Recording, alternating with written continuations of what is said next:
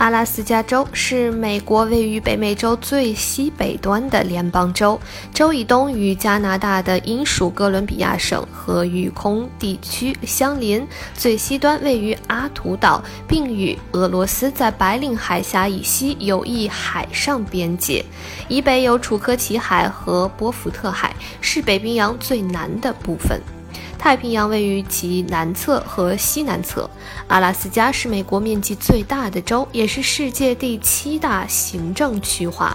依人口计，该州则是人口第三少和最稀疏的美国州份。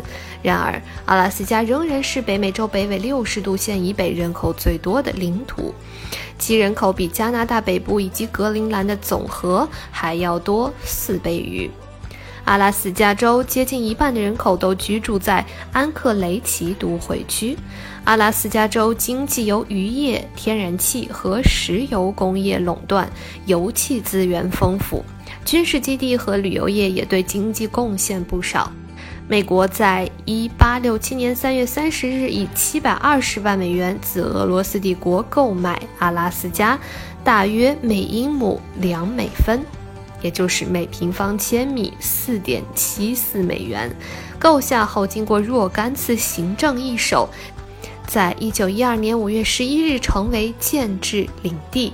此州在一九五九年一月三日加入美国，成为第四十九个州。